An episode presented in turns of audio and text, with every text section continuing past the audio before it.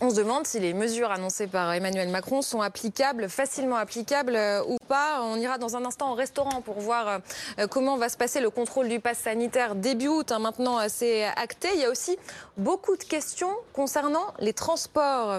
Bonsoir Célia Juste-Freddy, vous êtes euh, dans une carte parisienne pour BFM TV. Que vous disent les voyageurs? Les voyageurs, ils ont encore pas mal de questions aujourd'hui sur ce pass sanitaire qui va s'instaurer donc en août et qui concerne les transports longue distance. Et justement, c'est ce terme longue distance qui interloque et qui prête à confusion. Je suis avec Constance, elle part en vacances en Normandie. Elle a plutôt bien révisé ses leçons. Alors pour toi, explique-moi, euh, le pass sanitaire dans les transports, il concerne lesquels donc de transports? Alors il concerne les TGV, les bus et euh, l'avion, mais il ne concerne pas les TER, euh, le métro et voilà. c'est presque tout bon. Euh, les bus, c'est que les interrégionaux parce que ça ne concerne pas donc les courtes distances, les transports locaux, mais aussi donc les transports avec un motif professionnel, donc les métros, les bus. Mais c'était quasiment parfait. Et pour toi, euh, c'est logique ce passe? Non, c'est absolument pas logique parce qu'en soi, on peut traverser toute la France en TER, euh, comme avec des bus, on peut traverser différentes régions, donc c'est pas logique pour moi. Et pour toi, il faudrait faire quoi? Bah, Déjà, il faudrait pas obliger les gens à se faire vacciner de cette manière-là. Et toi, tu es vacciné personnellement? Oui, moi je suis vaccinée. Il faut quand même encourager la vaccination? Il faut l'encourager, mais surtout pas de cette manière-là, euh, parce que ça a été fait. Euh, en fait, c'est du chantage. on oblige les gens, euh, sinon ils n'ont pas de vie. Donc c'est quand même. on est dans un pays où on a quand même des libertés et c'est un peu contradictoire. Merci beaucoup Constance, tu peux aller prendre ton train hein, maintenant, il n'y a pas de souci. Donc en plus des clients, ce sera aussi euh, les salariés qui devront s'astreindre à ce pass sanitaire euh, car dès le mois d'août, euh, par exemple les contrôleurs de la SNCF devront tous être vaccinés. Merci euh, Célia euh, Juste Freddy avec Sonia Reynaud. J'accueille nos invités. Franck Boisis, bonsoir, journaliste économie à Libération. Bonsoir euh, Aurélie. bonsoir, rebonsoir Alain Fontaine, gérant du restaurant Le Mesturet à Paris.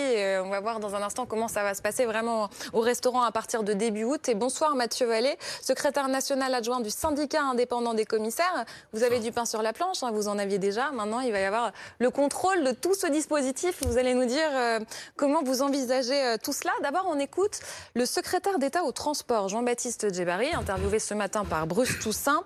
Quelles conséquences pour les salariés des boîtes de transport? Le principe, c'est qu'effectivement, le pass sanitaire va s'appliquer euh, à ceux qui sont euh, en contact ou euh, dans les transports, euh, dans les transports euh, longue distance. Ça va s'appliquer au, monde aérien, ça va s'appliquer au secteur ferroviaire, ça va s'appliquer également très concrètement au, au, transport terrestre longue distance, donc au, car. Et, les modalités sont en cours de discussion. Le contrôleur de la SNCF, pour prendre un exemple concret, devra être titulaire d'un pass sanitaire. Ça va demander beaucoup de boulot quand même, Franck Boisise. On parle de nos vacances d'été et on nous dit que les contrôleurs des trains devront être détenteur d'un pass sanitaire. Oui, ce que ne dit pas le ministre des Transports, d'ailleurs, Aurélie, c'est que certes, le contrôleur devra être détenteur d'un pass sanitaire, mais pour autant, est-ce qu'il sera habilité à contrôler le pass sanitaire des voyageurs qui sont à l'intérieur du train? C'est trop compliqué, là, Franck. Eh ben, il faut qu'on refasse, mais c'est en tout cas la question qui se pose pendant quelques jours, pendant les grands départs en vacances. On dit le, la République. ne peut pas contrôler peut-être le pass sanitaire Dans l'état actuel de la loi, il ne peut pas. C'est-à-dire qu'il faut un décret, une loi, lui donnant légalement le droit de contrôler votre passe sanitaire. Moi, le contrôleur, ce qu'il a le droit de faire dans un train, c'est de contrôler votre titre de transport. Mais le passe sanitaire, c'est notre document, donc ça ne rentre pas dans ses attributions. Et le 1er août, on va avoir, selon les estimations même de la SNCF, un million de personnes dans les gares pendant le premier chassé-croisé. Donc l'une des questions majeures qui va se poser va être comment on contrôle ce million de passagers qui va embarquer à bord des trains. Ça, on va poser la question dans un instant à Mathieu Vallée. Mais pour en revenir à, notre contrôleur, celui qui se dit là, pour que je me fasse vacciner, ça va lui demander un moment. Ça, déjà, il y a le temps de prendre le rendez-vous. Peut-être que ça prendra dix jours avant d'en avoir un. Ensuite, trois semaines entre les deux doses. Et puis deux semaines après, donc euh, au bout de cinq semaines, euh, c'est considéré euh, comme étant fiable. Là, on, on a dépassé début août. Ça veut dire que le directeur des ressources humaines de la SNCF va devoir jouer avec les plannings entre ceux qui sont vaccinés, ceux qui ne le sont pas, de façon à avoir des contrôleurs qui effectivement peuvent être présents dans les trains parce qu'ils auront peut-être été vaccinés euh, préalablement. Puis ceux qui ne le sont pas seront sans doute j'imagine, décalés dans les plannings, de manière à prendre leur service une fois que les fameux 15 jours post-deuxième vaccination seront écoulés. Et on n'a pas le pourcentage de vaccinés dans le personnel de la SNCF Non, ce sont des données un petit peu confidentielles, et euh, là on touche à des données personnelles, donc c'est des Il y a un casse-tête là maintenant? Il y a de multiples casse-têtes. Euh, depuis hier soir, euh, date, euh, moment de, des annonces présidentielles, qui étaient généralistes. Et comme on l'a souvent vu durant cette crise sanitaire depuis le début, au-delà des annonces, après, il y a toute une mise en place très très fine qui doit se faire. Mille et une questions qui parfois n'ont pas toujours été anticipées, qui jaillissent. Et il appartient aux ministres concernés à chaque fois ben, d'essayer de répondre à toutes ces questions avec les organisations professionnelles. Mathieu Vallée, est-ce que c'est vous qui allez contrôler les passes sanitaires des voyageurs? Ah, des voyageurs. Bon, d'abord, on a la surveillance générale de la SNCF et on a les contrôleurs qui, depuis la loi Savary, avec la loi sécurité globale, ont des prérogatives un peu plus fortes en termes de contrôle de l'identité des personnes, le relevé, etc. Après, euh, ça dure depuis un moment. Vous savez, euh, vous avez raison de dire que les mesures ont changé, ont rechangé, ont rigolé sur le rayon de 10 km au deuxième confinement. Au premier confinement, c'était simple. En mars 2020, tout le monde restait à la maison, tout le monde était resté enfermé chez soi. Là, avec les mesures dérogatoires qui étaient multipliées, maintenant, avec un pass sanitaire qui va être décuplé en plusieurs phases, hein, il y a la date du 21 euh, juillet, il y a la date de, août. Donc c'est vrai que ça va être compliqué pour les policiers. Puis surtout, les policiers ont mieux à faire. Hein. Vous savez que la délinquance aujourd'hui épargne pas notre société. On a les cambriolages, on a les violences conjugales, on a les agressions gratuites dans la rue. Vous en êtes souvent l'écho. Donc le cœur de métier des policiers, c'est d'arrêter les voyous et c'est pas de contrôler euh, en principalement les passes sanitaires des gens. C'est une mission périphérique. On se bat suffisamment nous les syndicats de police pour les procurations qui sont, il faut le dire, une mission chronophage. C'est-à-dire que tous ces policiers qui font ces missions-là, c'est des missions en moins qui font euh, pour les gens, c'est-à-dire pour la vraie délinquance. Après que le pass sanitaire, que les restaurants soient contrôlés sur le respect des mesures strictes sanitaires, on a un représentant de la restauration.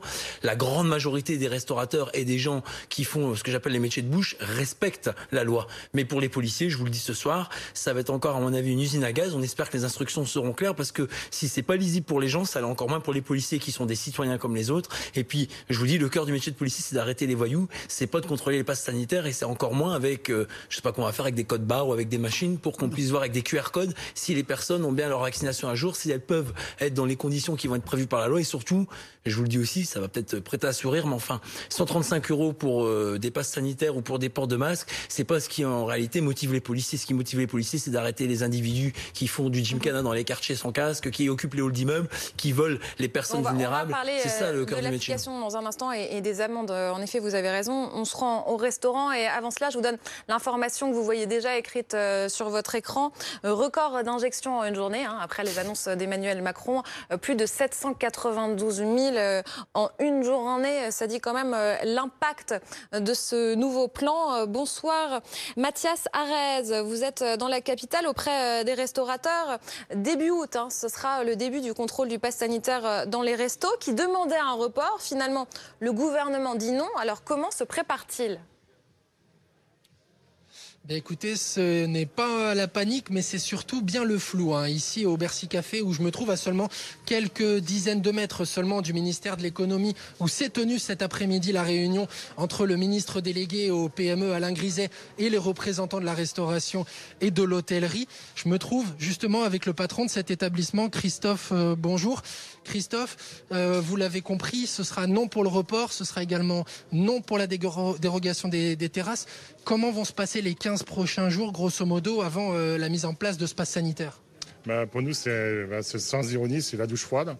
On s'attendait à un report euh, et au moins qu'on ait le temps de s'organiser pour pouvoir faire face à ce pass sanitaire.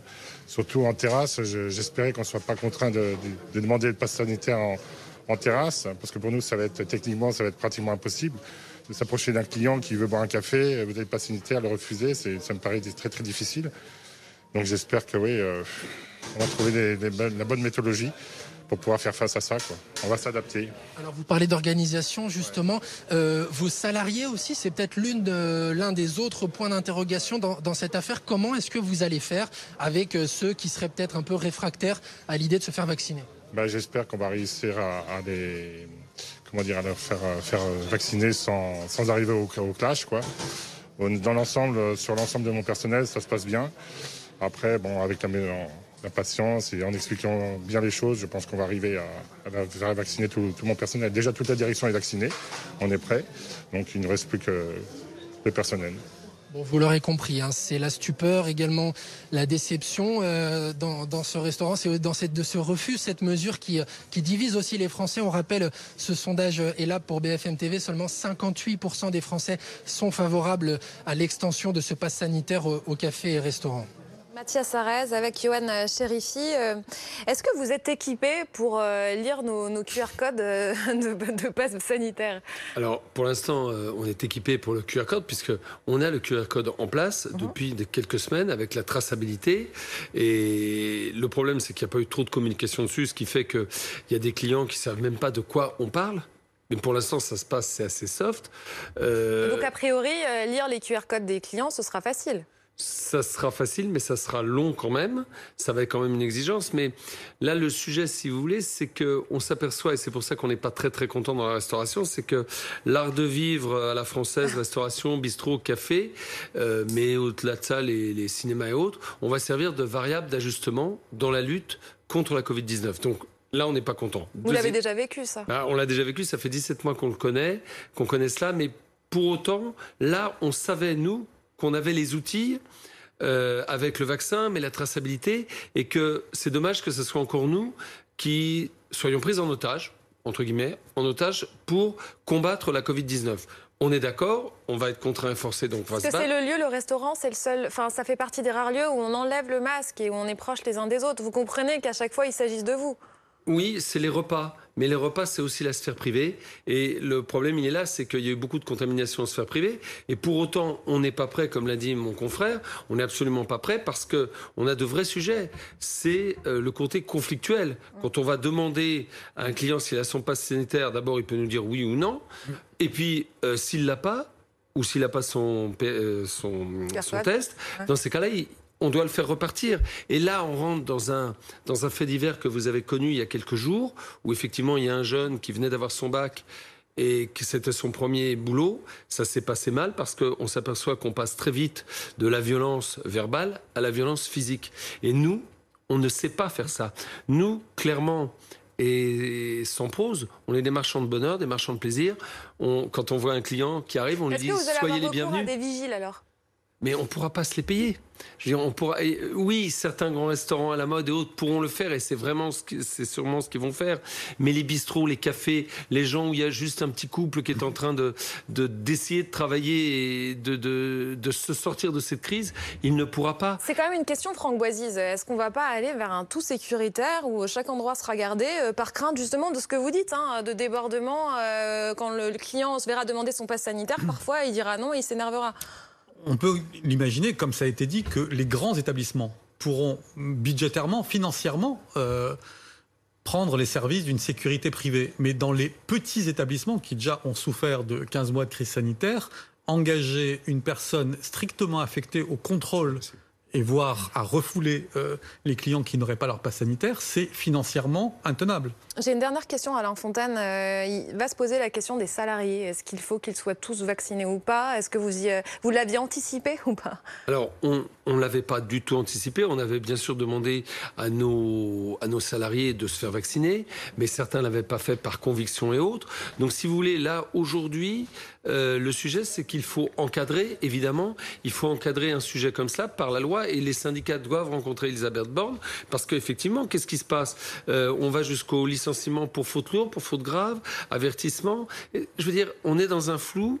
Euh, on espère une seule chose, c'est que les gens se vaccinent le plus souvent possible pour que le plus le plus rapidement possible pour éviter qu'on referme d'abord, ça c'est la première chose, et puis qu'on arrête d'être cette variable d'ajustement qui est insupportable pour l'art de vivre à la française. On perd beaucoup. Ça veut dire quoi, euh, Franck Est-ce que si ça se trouve, bientôt, euh, les coiffeurs, enfin toutes les personnes qui sont en lien avec euh, le public tous les jours devront se faire vacciner? Les commerçants ah, Ça va poser une question là qui va être autant politique que sanitaire. Parce que quand on dit tous les salariés des restaurants, par exemple, vont devoir être vaccinés, qu'est-ce qui se passe s'ils ne le sont pas? Est-ce qu'il y a des mesures qui sont prises? Tout cela est à remettre dans le contexte d'un gouvernement qui dit la réforme de l'assurance chômage va s'appliquer euh, et elle est vécue de manière assez dure par les salariés. Donc, si on rajoute une nouvelle contrainte sur les salariés, là, le gouvernement va devoir faire face à une situation sociale qui sera tendue parce que les salariés vont s'estimer effectivement dans une sorte de corner dans, dans lequel leur choix, leur marge de manœuvre serait extrêmement réduite. En tout cas, il faudra réfléchir à soulager les positions. On va vers des conflits dans Alain Fontaine, vous avez raison de dire qu'il hein. Alain Fontaine, vous avez raison de dire qu'il faut préserver ce mode de vie social qu'on a retrouvé depuis euh, le début du mois de juin, parce qu'on sent une frustration qui se transforme dans beaucoup de situations en tension, puis qui dégénère en violence. Et donc c'est vrai qu'aujourd'hui c'est compliqué de respecter les mesures du Covid, tout en évitant absolument le confinement des gens, parce qu'on sent que les gens sont à bout, sont à cran, cette privation de liberté depuis plusieurs mois. Et on l'a vu, vous l'avez raison de le rappeler, mais on a eu Monsieur Monguillot à Bayonne qui, pour avoir demandé à des jeunes de mettre leur masque, a laissé sa vie dans son bus. Et là, on a des situations dramatiques qui aujourd'hui font que les gens sont à bout et qu'il faut absolument qu'on préserve notre mode de vie social dont vous faites partie et dont les policiers sont sensibles. Et c'est pour ça que je dis que la grande majorité des métiers de bouche respectent les mesures sanitaires et on compatit parce qu'on sait qu'on vous demande beaucoup et que vous faites partie du cœur de vie des Français. Merci beaucoup. Merci, messieurs.